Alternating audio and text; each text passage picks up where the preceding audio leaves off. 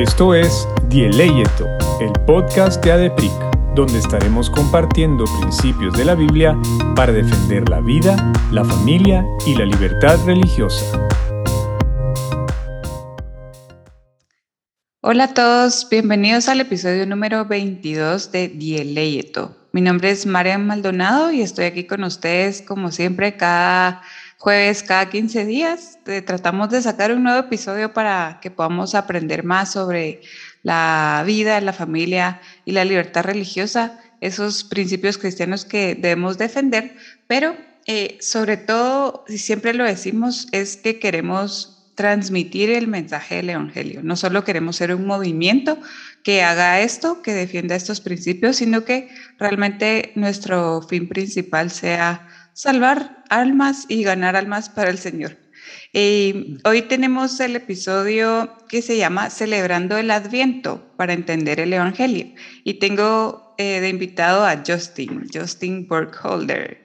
Em, pues se los voy a presentar a los que quizás no lo conocen, aunque no creo.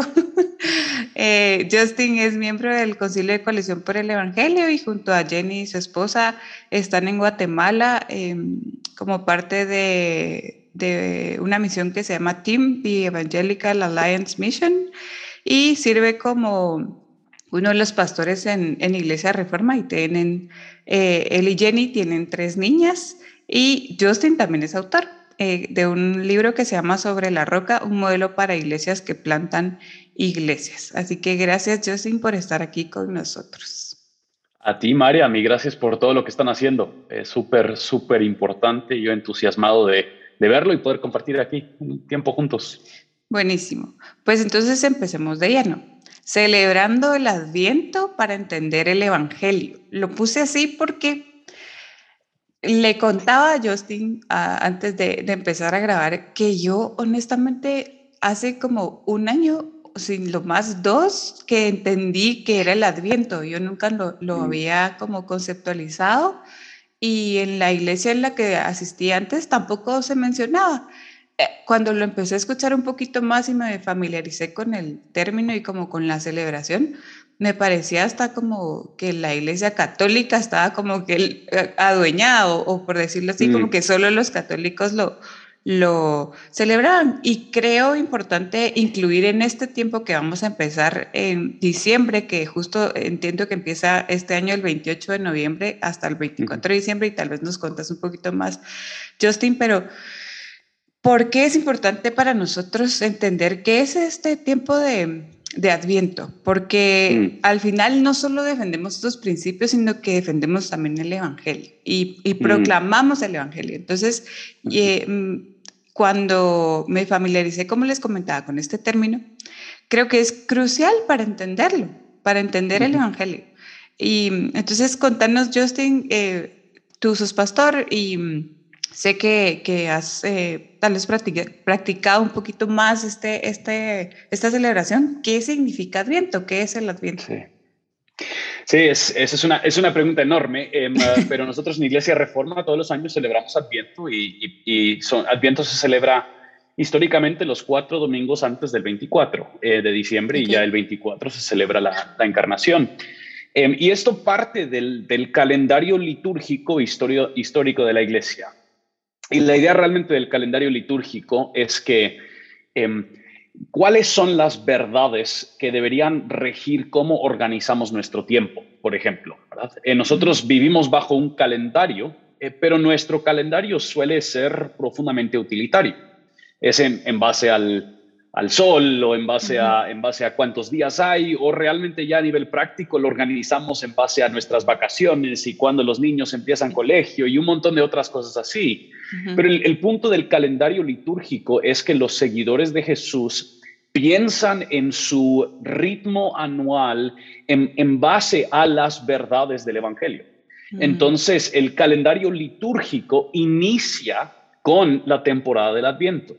Eh, y la temporada del Adviento es precisamente la época del año cuando nosotros celebramos la venida de Jesús y, lo celebramos con nuestros ojos en su segunda venida. Y realmente hasta cierto punto el lema del Adviento es que la iglesia nos encontramos dentro de dos advientos, advenimientos, y, la palabra adviento viene del latín que significa venida, ¿verdad? Em, y, la época de Adviento inicia este calendario litúrgico y el otro, la otra época muy importante es la época de Cuaresma y de, y de, y de Domingo de Resurrección, donde ya en esas épocas estamos reflexionando acerca del, pecado, del arrepentimiento, de la muerte de Jesús y de la resurrección. Y de ahí hay seis semanas después de la resurrección, son seis domingos eh, de, de, reflexionar sobre los efectos y los impactos de la resurrección. Y de ahí el calendario litúrgico entra a lo que se llama el tiempo común. Y el tiempo común pasa son como veintipico de semanas de tiempo común hasta otra vez llegar al Adviento. Entonces, mm, la, idea es como cristianos el, poder ver nuestro año, ¿verdad? A la luz de estas verdades y, que los ritmos de nuestra vida en, simplemente practicarlos proclamen la verdad del Evangelio. Em, y es ahí donde yo creo que eh, como cristianos tenemos esta oportunidad de, ser una, comunidad alternativa, o sea, el ver y entender que esta época del año importa por su significado, no necesariamente por lo que la cultura a nuestro alrededor diría que, que por eso importa, ¿verdad? Por eso, por eso vale mucho. Entonces, la época del Adviento em, es, es, esta idea entonces de que nosotros estamos celebrando la, la encarnación de Jesús em, y estamos, estamos, em, estamos recordando nosotros todo lo que vivió el pueblo de Israel en su espera de esa primera venida y los paralelos que existen entre lo que ellos vivieron y esperaron y lo que hoy la iglesia en su peregrinaje espiritual se encuentra también en esas mismas esperas solo de, esta segunda venida de Jesús. Entonces nos encontramos entre estas dos venidas y el adviento es un tiempo para ver para atrás y recordar que Jesús sí vino, vivió, murió, resucitó y también para adelante en esperanza, sabiendo que Él, él vendrá otra vez y Él, él pondrá en orden todo el, todo el mundo. Entonces, para mí el Adviento es una excelente época em, porque sí podemos remarcar algunas de estas verdades que son fundamentales del mensaje del Evangelio. Y y sí, la ahora que lo, mencionas, creo que tal vez si hiciéramos un poquito de, investigación sobre el calendario litúrgico, creo que entonces tendríamos un poquito más de idea de, de, por qué lo hacemos. Y también hablas de la cuaresma, hablas de eso. Yo, te soy honesta, solo pienso en las iglesias católicas y, digamos, mis amigos en la universidad. Eh, no recuerdo cuál era la semana, pero un día llegaban con la cruz de ceniza, ¿verdad? Entonces, como son ciertas cosas que quizás en Guatemala, que la mayoría, no sé, creo que es al 97% somos cristianos y creo que ya sobrepasamos los protestantes o evangélicos a los, a los católicos de ese, de ese 97%, es bastante familiar, eh, familiar para nosotros, ¿verdad? Estas cosas, pero digamos, entonces, ¿por qué la iglesia cristiana, pero la iglesia protestante también, o en este, caso, digamos, nosotros evangélicos, ¿verdad? No importa como tal vez la denominación, pero no católicos, digamos, ¿verdad? Claro. ¿Por qué lo celebramos? ¿Y, cuál es el propósito? Ya dijiste mucho el propósito, pero yo, yo en eso pensaba, como, ¿por qué en este caso la Iglesia Reforma lo hace? Sí. Pues eh, sí, esa es una excelente pregunta. Y lo que yo diría, una de las cosas que creo que es muy difícil de hasta cierto punto aceptar históricamente es que obviamente la Iglesia Católica es nuestra herencia también como protestantes. Em, y, y, la mayor parte de la historia del cristianismo no había esta, esta distinción entre el protestante y la Iglesia Católica. Entonces, todos los primeros concilios, eh, nuestros, nuestros documentos fundamentales, los credos y las confesiones eh, principales, especialmente los primeros siete concilios, todas estas son compartidas entre la Iglesia Católica y la, Iglesia Protestante. Entonces, eso es un poquito difícil, aunque obviamente yo creo que la Iglesia se ha desviado de sus orígenes em, centradas en el Evangelio y de un entendimiento claro del Evangelio es importante el saber que si simplemente nos desechamos de todo lo que tiene fundamento o raíces católicas, perdemos muchas cosas que, nos pertenecen a nosotros también, o sea, que son, que son nuestras, ¿verdad? Y no le pertenecen a la iglesia católica romana tal y como nosotros la entendemos, la entendemos hoy. Em, entonces, en ese sentido, nosotros la celebramos porque es, es cierto, porque son verdades que nosotros creemos que son fundamentales para la vida de la iglesia. Entonces, Si nosotros em, no apartamos un tiempo especial para celebrar la encarnación de Jesucristo, nos perdemos nosotros de una oportunidad para em, articular precisamente la, esperanza que nosotros tenemos el día de hoy y también la esperanza que nosotros tenemos para el futuro. E, esta idea de los ritmos del calendario, eh, realmente para mí la razón principal por la que es importante celebrarlas es porque nosotros somos seres corporales. A pesar de que nosotros tenemos espíritu y, creemos que, nosotros somos un espíritu, nosotros también somos un cuerpo y no podemos tan fácilmente desligar tanto el espíritu del cuerpo, que, partiendo de eso es donde muchas de las cosas que, la asociación de ustedes existe para defender estas cosas. o sea, hablamos de la importancia de defender al, al no nacido, de la libertad individual de estas cosas, porque hay cierta verdad antropológica del diseño del ser humano y el, ser seres corporales significa que nosotros como corporalmente tenemos ritmos. Em, corporalmente todas las noches, más o menos a la misma hora, yo me canso. Tú, bastante temprano. Bastante temprano, sí, suele ser mucho más temprano que los demás. Em, entonces, y, me levanto todos los días. Nosotros tenemos, tenemos una semana y hasta nuestra semana, si obviamente sabemos, nuestra semana ha sido diseñada alrededor del mensaje del Evangelio, que domingo, siendo el, el primer día de la semana, fue, fue, un ajuste que, el, que el mismo cristianismo ha implementado para manifestar y demostrar esta idea de que todo parte desde la resurrección de Jesús. Em, y, de la misma forma, nosotros organizamos nuestro año en base a estas, a estas verdades. Y, y obviamente yo, yo siempre he creído que no hay ningún problema con que, el, con que los cristianos celebren la Navidad en sí.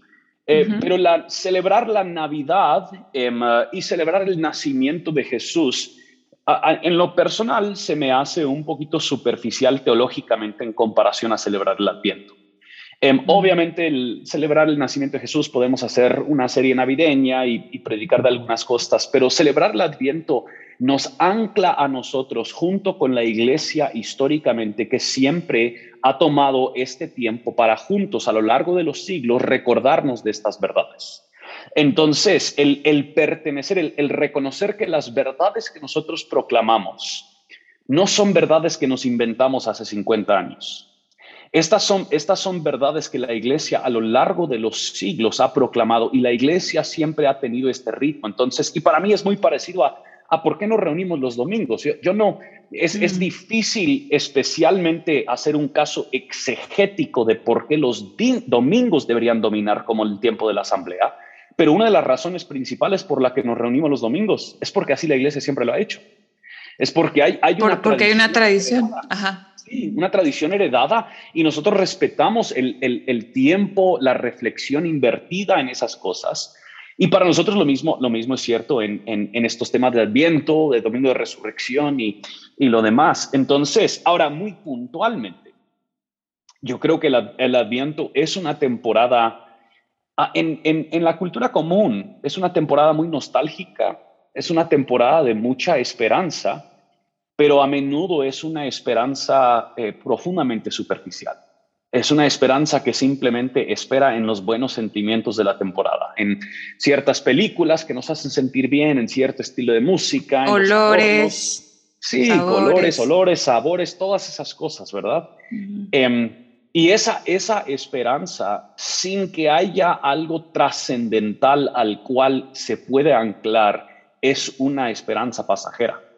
Es una esperanza que yo tengo que revivir todos los años, tengo que reestimularlo todos los años para, para poder obtenerlo. En, en, cambio, cuando nosotros hablamos del, del, adviento, lo que nosotros estamos señalando es que hay una verdad que trasciende el tiempo, que trasciende mis experiencias, que trasciende mis circunstancias, que la historia del mundo está siendo dirigida hacia un cierto fin y ese fin es determinado por el Dios que lo creó y por la obra que la ha llevado a cabo en la persona y obra de Cristo. Y por lo tanto, en la encarnación yo estoy reconociendo este momento cuando, a pesar del sufrimiento que está a nuestro alrededor, Dios vino y moró con nosotros. Y esa, esa idea especialmente del Emanuel, y, yo pienso en el Adviento ahorita en, medio de estos 18 meses de locura que hemos vivido de pandemia, los, los costos económicos que eso ha implicado para muchas personas, el sufrimiento, la muerte, el poder juntos declarar que nosotros creemos en el Emanuel, creemos en el Dios con nosotros, el Dios que vino y asumió carne propia y experimentó el sufrimiento junto con nosotros. Y por supuesto, conquistó ese sufrimiento y todos sus, todas sus implicaciones, todos sus efectos. Esa es una verdad que realmente le da verdadera esperanza a esta, a esta época, que luego cobra un montón de sentido, los olores, los sabores, la música, los adornos, o todo lo demás ya tiene un gozo eh, verdaderamente duradero y no algo simplemente pasajero. Entonces, para nosotros en, en, Iglesia Reforma es para poder marcar hasta cierto punto esa pequeña distinción entre, entre el, la Navidad muy cultural em, de, de, marketing y de publicidad. Muy Santa Claus. Y, material, sí, materialista y lo demás, a lo que verdaderamente como cristianos nosotros hacemos en este, en este tiempo y cómo es que entonces aún hasta algo algo como la Navidad a la luz del Evangelio se reinterpreta con mayor gozo y con mayor esperanza.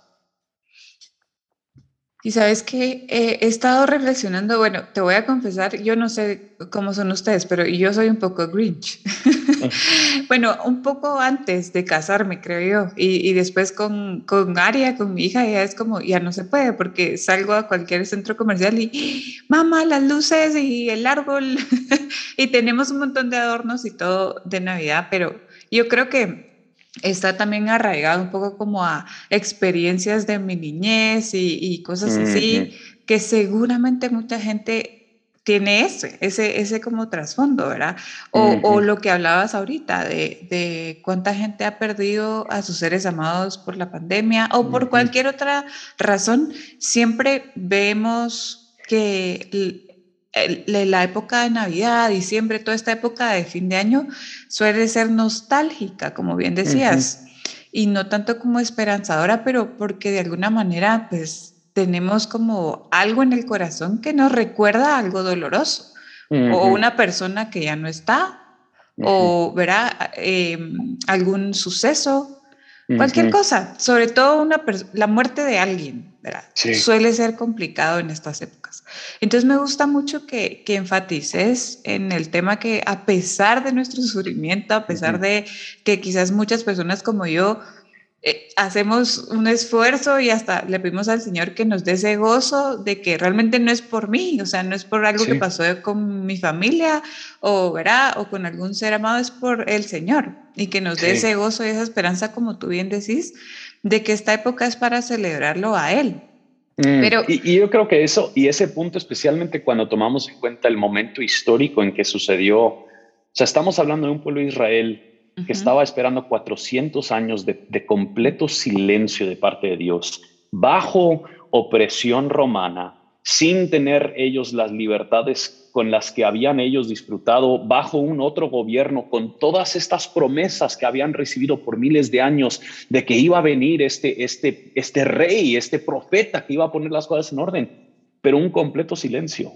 Y de repente que interrumpe el, el silencio estos ángeles gritando gloria a Dios en las alturas y paz con el hombre y este anuncio de que ha venido entonces yo creo que parte de la parte del, del, adviento es ponernos, reconocer que en, muchos casos nosotros estamos experimentando algo parecido. Eh, estamos en medio de estos, a veces silencios dolorosos, confusos, donde simplemente no le hallamos futuro, pero descansamos sobre las promesas. Descansamos con nuestra fe en que el, el Dios que ha prometido, que prometió a Abraham, que prometió a Jacob, que prometió a Isaac, él sigue siendo fiel a sus promesas. Entonces el adviento es este fortalecimiento de nuestra fe en lo que, en el carácter del, Dios que promete y que cumple sus promesas en medio de ese sufrimiento y en medio de ese dolor. Qué lindo, qué lindo cómo lo pones, em, porque como bien decís, es al final esperanza eterna a pesar de, de lo que estemos pasando. Y ¿Qué cosas prácticas podrías decir tú que, podemos hacer? ¿O, qué mm. cosas prácticas haces tú en tu casa para celebrar el Adviento? Porque eh, hablábamos con, con Astrid, con que, que te comentaba que, que, no está hoy con nosotros, que la seguimos extrañando para que pronto esté con nosotros, pero eh, ella, con ella hablábamos una vez cómo se debería ver una casa que apunta al Evangelio, cómo se debería ver una casa en Navidad que apunta al Señor. O sea, los adornos, ¿qué, qué, es lo que, digamos, yo, yo me puedo pensar, si yo entro a una casa y qué es lo primero que veo en la época navideña? Sí, sí. Eh, realmente eh, hay mensaje, ¿verdad? Hay un, mm. tal vez hay un arbolito de Navidad, pero ¿qué está en el árbol de Navidad? O hay platos o hay cualquier cosa, pero realmente ¿quién es la figura central, ¿verdad? Claro. Eh, y, y, lo mismo diría en, en, el tema de Adviento. ¿Qué dirías tú que podríamos hacer o qué es lo que tú haces para poder recordar, aparte de quizás buscar en nuestra iglesia, que se celebre, ¿verdad? En, los domingos, como tú decías, pero en el día a día o, en nuestra casa. Sí, no, esa es una excelente pregunta. Em, y yo, yo en lo personal em, no soy nada Grinch, a mí me encanta este tiempo del año. Em, y en serio, nosotros, o sea, adornamos. Ya, tienen adornado. O sea, sí, ya está todo, ya está todo hecho. Desde octubre. Casi que, yo creo que desde el, como el 5 de noviembre. Ya no respetaba, qué bueno, que respetan el fiambre, como es. Por lo menos sí, por lo menos dejamos que eso pasó y de ahí ya, de ahí ya lo pusimos. Em, pues mira, algunas cosas que yo creo que sí es muy importante. Obviamente nosotros entendemos que todas estas cosas, su, su, em, su interpretación principal es la encarnación. Entonces, a lo que nosotros estamos señalando en todo esto es la venida de Jesús. Entonces yo creo que todo lo que nosotros hacemos em, toma en cuenta esta idea de que, de que la Navidad es una, el Adviento es una celebración. Em, es, es, una, es una, hasta cierto punto, es una fiesta, Y estamos, estamos celebrando la venida y la promesa, la venida del, del, personaje más importante en toda la historia del universo y la promesa del regreso de ese personaje Em, que es a final de cuentas el, rey que nos ha rescatado, que nos ha salvado. Em, entonces, a nivel, a nivel eh, tal vez un poquito abstracto, em, realmente a nosotros simplemente nos encanta cultivar mucho gozo en nuestro hogar en este tiempo, ¿verdad? Entonces sí, para nosotros los adornos son muy gozosos y la música es muy gozosa y hacerlo en familia, poner el arbolito y, y contar recuerdos que tenemos de diferentes épocas eh, porque es, es una celebración y yo creo que lamentablemente tenemos, solemos tener poca cultura de, de estos tipos de, de celebración. Muchas de nuestras celebraciones son de, de, un par de horas, vamos a churrasquear con estos amigos y ya fue que feliz cumpleaños y lo demás.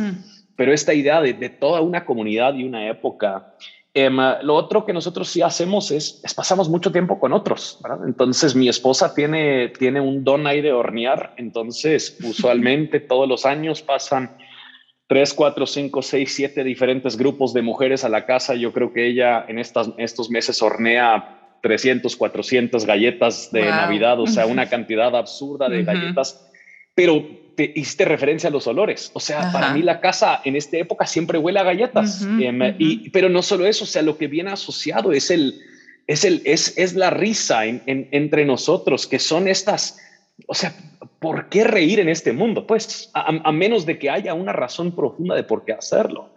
Y de, de forma muy práctica. Eh, nosotros como familia hacemos ciertas cosas todos los años y una de las cosas que hacemos ahorita que las niñas son pequeñas eh, la, Biblia de, em, la Biblia de las historias de Jesús, de Sally Lloyd Jones, ella tiene un calendario de Adviento.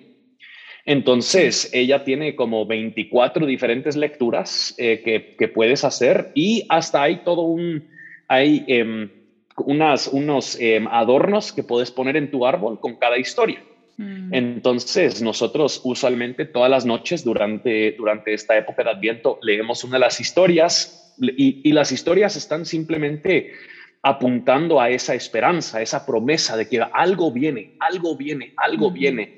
Em, hasta obviamente ya llegar a, los días antesito del 24 y de ahí ya es la, es la encarnación y el, reconocimiento de los pastores y lo demás. Entonces, queremos que nuestra misma familia entienda en, nuestra rutina y nuestros ritmos que es un tiempo que sí hemos apartado para celebrar específicamente y reflexionar específicamente sobre esta verdad, esta verdad de la encarnación. Y para nosotros los los gringos, pues el, el 25 para nosotros es el gran día de Navidad. no el 24 como nosotros no, que la noche. Sí, no, yo a las 9 de la noche estoy dormido, el 24 también. A ¿Cómo puedes dormir con tantas pues, cohetes? nos despierta, nos despierta a, las, a la medianoche, pero de ahí ya nos dormimos otra vez. Y nos levantamos el 25 y leemos otra vez ya la historia del nacimiento de Jesús, le damos gracias a Dios por, por su llegada. Y de ahí, y de ahí abrimos regalos. Y, y, yo creo que es, es muy importante enfatizar el hecho de que em, cuando nosotros entendemos que toda verdad le pertenece a Dios, todas las cosas que nosotros hacemos son motivadas teológicamente. Y, y aún el, el dar y recibir regalos es un aspecto con profundo significado para el cristiano. Eh, no es simplemente un acto materialista, sino que nosotros hemos sido adoptados por el Padre más generoso en todo el universo. Y ese Padre generoso nunca ni escatimó su propio Hijo. Y Él en su generosidad ha dado, ha cuidado, ha protegido, ha provisto. Entonces yo tengo la oportunidad el día 25 de ser una pequeña imagen para mis hijas de cómo es este Dios que envió a su Hijo en estas épocas.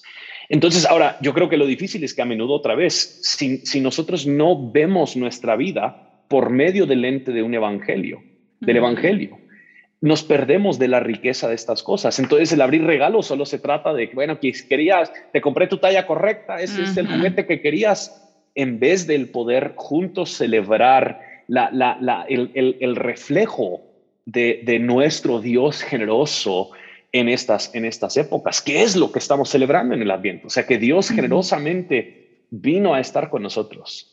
Entonces, todas estas cosas para mí son, son, de, son de profundo peso teológico, no simplemente nostálgico. Em, pero yo creo que la nostalgia cobra un sentido mucho más rico ya a la hora de, a la hora de, de, tener ese peso teológico. Y es un poquito de eso a, que este, a, lo que C.S. Lewis estaba señalando en, en, en su libro de em, de la, la, bruja, el ropero y el, el, león. ¿Cuál es, ¿Cuál es el orden español? El león, el león, la bruja y el ropero. La bruja y el ropero, eso es. Em, porque habla de que siempre era invierno, pero nunca Navidad. Em, y el, el, punto realmente es que el, invierno es como metáfora. Sin Navidad, el invierno especialmente en el norte, tal vez no tanto en Guate, pero en el norte es una época de muerte.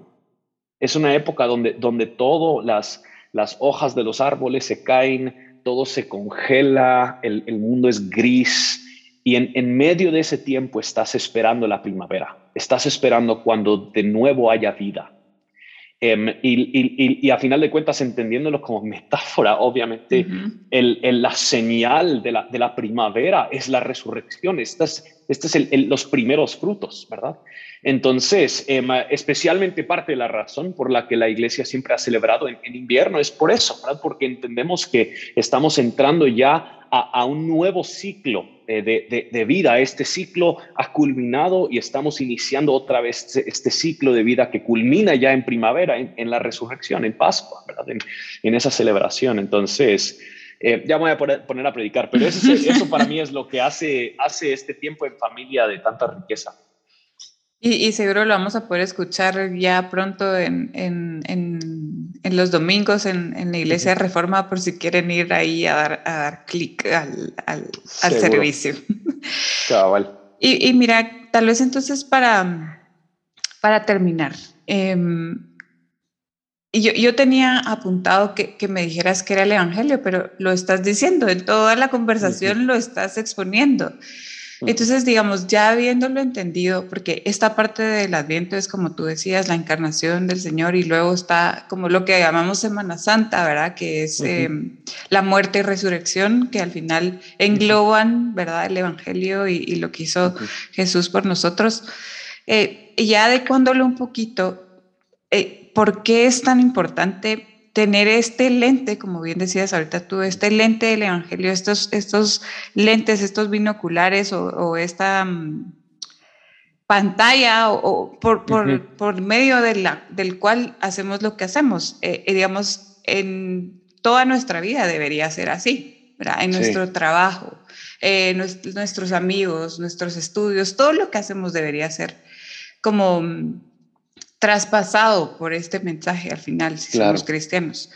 Eh, y específicamente para nosotros, ¿por qué debemos defender los principios cristianos, estos que hablábamos, de la vida, de la familia, especialmente eh, la libertad religiosa, con este lente del Evangelio? O sea, ¿cuál ves tú, la, qué riqueza ves o qué, qué importancia o qué, qué, ves tú de que, que resalte realmente lo que hacemos y que no seamos solamente una organización o que la gente que nos escuche quiera ser parte de una organización eh, puramente provida y, y, ya, digamos, porque como bien decías, vemos también el bien de nuestro cuerpo, de nuestra vida terrenal, pero ¿cuál es esa diferencia eh, que nos hace a nosotros ser realmente no solo defensores de estos principios en la tierra, sino que también abarcar el Evangelio? Sí, pues yo, mira, yo creo que em, una de las preguntas más, más importantes con la que lidiamos en temas de apologética es esta idea de si el universo en sí tiene, tiene una dirección, el universo, o sea, el universo está siendo em, dirigido hacia algún destino o simplemente existe. Y si está siendo dirigido hacia algún destino, ¿quién, quién lo dirige? O sea, ¿qué, ¿qué es lo que está detrás de eso? ¿verdad? Y para nosotros, obviamente, los cristianos, nuestra cosmovisión parte del hecho de que la historia de la humanidad no es una historia simplemente de, de, caos y, luego desarrollo de civilización, no es una historia simplemente de luchas de poderes, sino que es la historia de, de cómo Dios ha creado, ha redimido y restaurará el, el, todas las cosas. Entonces, entender el Evangelio para nosotros, la razón por la que nosotros defendemos estas cosas es porque nosotros creemos que hay algo más sucediendo en este mundo que una simple pelea de derechos, de libertades, de cosas así. Nosotros creemos que hay un Dios juez, un Dios verdadero que está llevando el universo hacia su destino final, donde o las personas se encontrarán en Cristo y gozarán de su presencia para siempre. Será como la celebración de Adviento perpetua, o sea, siempre con olor a galletas y buena música, y, em, o otros se encontrarán fuera de Cristo. Entonces nosotros, nosotros protegemos y defendemos estas cosas porque nosotros queremos asegurar por el bienestar de nuestro prójimo que la mayor cantidad de la población tenga oportunidad de escuchar, abrazar y creer en este mensaje del Evangelio. Eso es a nivel muy evangeliocéntrico, por decirlo así. por otro lado, creemos que hay otras verdades fundamentales que no, no tienen ancla sin eh, la teología cristiana. Em, el, defender la vida y la libertad del individuo sin reconocer que hay algo eh, que trasciende al individuo, que le da su dignidad, su valor y su significado, em, e, es, es, una ridiculez. O sea, es, es, raro simplemente decir, bueno, el ser humano tiene valor para, para que se defienda su vida. ¿Por qué? Pues simplemente porque así, así lo decidimos en común. ¿verdad? Si es así, nuestras convicciones son profundamente caprichosas hasta que de aquí a una generación ellos deciden que algún sector de los humanos ya no, ya no merecen vida. Entonces, a menos de que haya algo... Exacto, literalmente, literalmente. Entonces, a menos de que haya alguna verdad que trasciende el razonamiento humano, que ancle estas convicciones es muy difícil defenderla. Si nosotros creemos dentro de la teología cristiana que todas esas explicaciones ahí están, que el haber el hombre sido haber sido hecho a imagen y semejanza de Dios hace que su vida es digna, hace que tiene que, tiene una agencia propia de su destino. Y he ahí el, este tema de la, de la libertad. Y que yo, yo, yo soy tanto responsable como libre para determinar el uso de, de mi vida, de mi cuerpo, de mi tiempo, de todas estas diferentes cosas entonces, em, yo, creo que, yo creo que parten de verdades cristianas, pero lo último que diría, yo creo que es muy importante que toda esta obra de defender estas verdades sea informada también por el Evangelio. Porque parte, de la, parte del reto, del desafío, es que nosotros podemos defender estas verdades anclado a, a razones teológicas, pero podemos hacerlo empleando una metodología Em, podemos hacerlo em, apropiándonos de los mecanismos del mundo como el, el, poder, la manipulación, todas estas diferentes cosas. Bueno, el, el, el poder desmedido por, por, corrupción, tal vez mejor puesto. Podemos apropiarnos de estos métodos y entonces nosotros queremos imponer eh, de, de, una forma corrupta y de una forma eh, prepotente estas verdades en vez de que nosotros asumamos también la misma postura del Evangelio, donde por supuesto que influimos y persuadimos, pero sabemos que el reino de, nuestro Señor Jesucristo ha apreciado lo, vil, lo, necio, lo débil de este mundo, no lo, lo, fuerte, lo sabio, lo elocuente, lo conocido. Entonces, el, el, el que nuestra no simplemente nuestras ideas sean informadas por el Evangelio, pero nuestra metodología de cómo es que nosotros demostramos estas cosas. Y yo creo que en muchos casos lo que más fuerte, el, testimonio más fuerte que ha habido para la libertad religiosa y estos aspectos a veces ha sido cuando cristianos son perseguidos por su fe en, lugares donde no se le permite. Y aún así hay una fidelidad a esta verdad, hay una convicción profunda y robusta. Y en medio de esos lugares es donde se expande profundamente el, reino de nuestro Señor Jesús. Entonces yo creo que es, obviamente, queremos que gente crea el Evangelio y escucha el Evangelio y deberíamos abogar con nuestros líderes y autoridades a que protejan esos derechos. Obviamente creemos que esos derechos vienen, nacen de, una cosmovisión teológica judeocristiana, pero tenemos que asegurar que nuestros mismos métodos son, son informados por este, este mensaje del Evangelio también. y, y, qué bueno que lo, que lo mencionas porque siempre mm, doy este ejemplo de que si vas a Twitter y buscas tal vez alguna organización no cristiana que sea provida, o algunas cristianas he visto yo también, tratan al oponente, por decirlo así, como el enemigo y, y, como el, ¿verdad? Como, no como el que, ok, o sea, eh, digamos, podemos dividir en, en, dos, en dos clases o, no sé, como dos divisiones.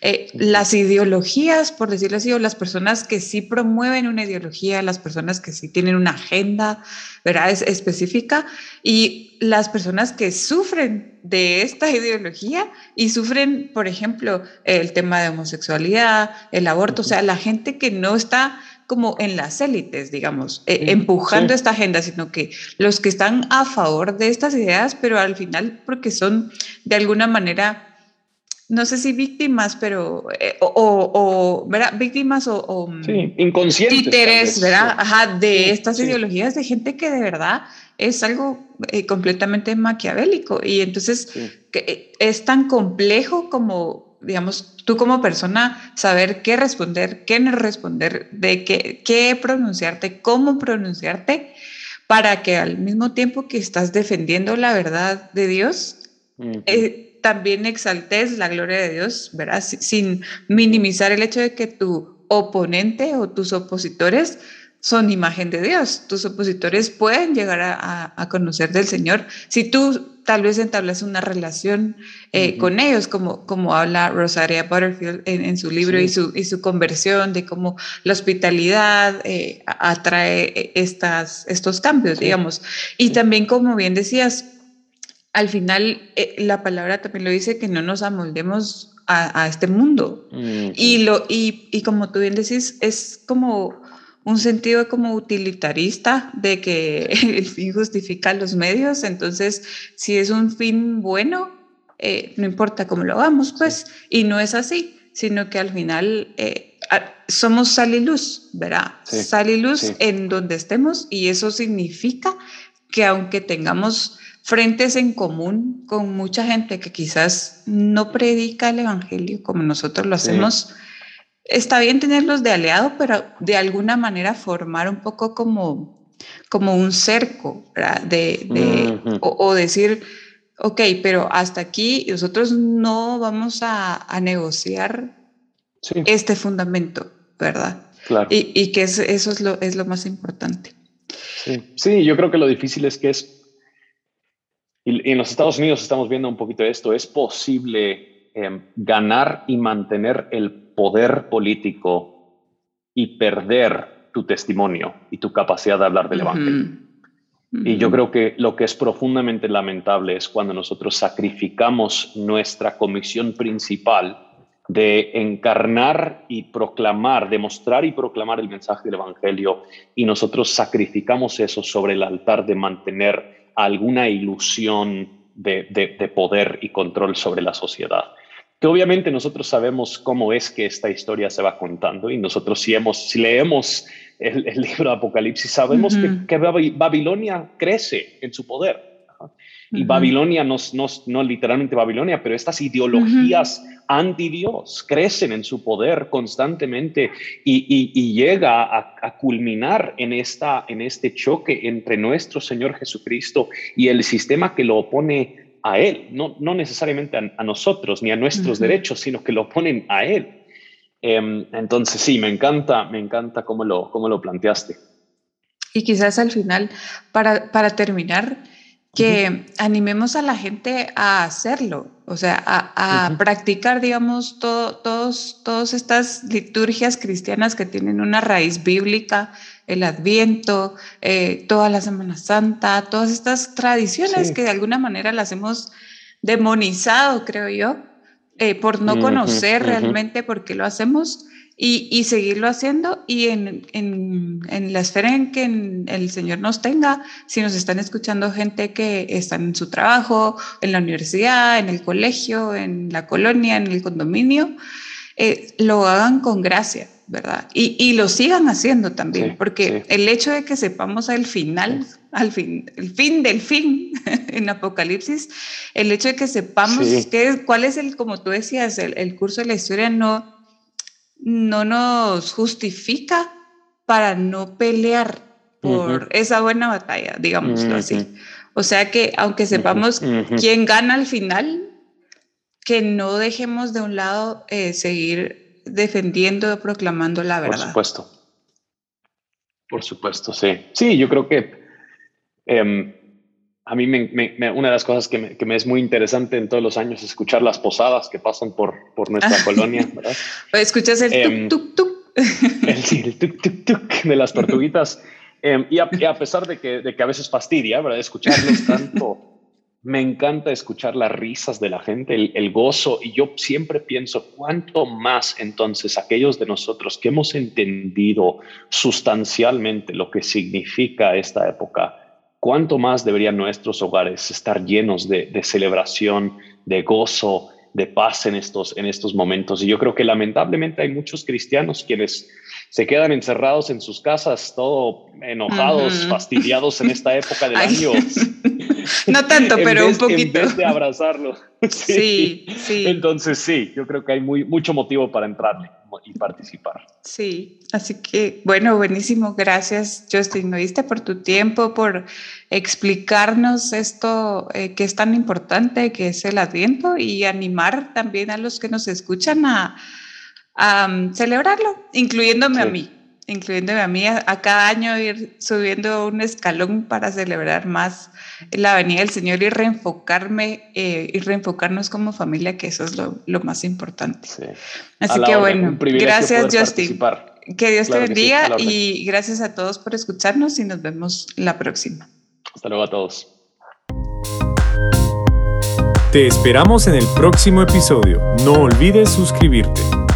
Síguenos en nuestras redes sociales como ADEPRICGT y para más recursos visita nuestra página adepric.org.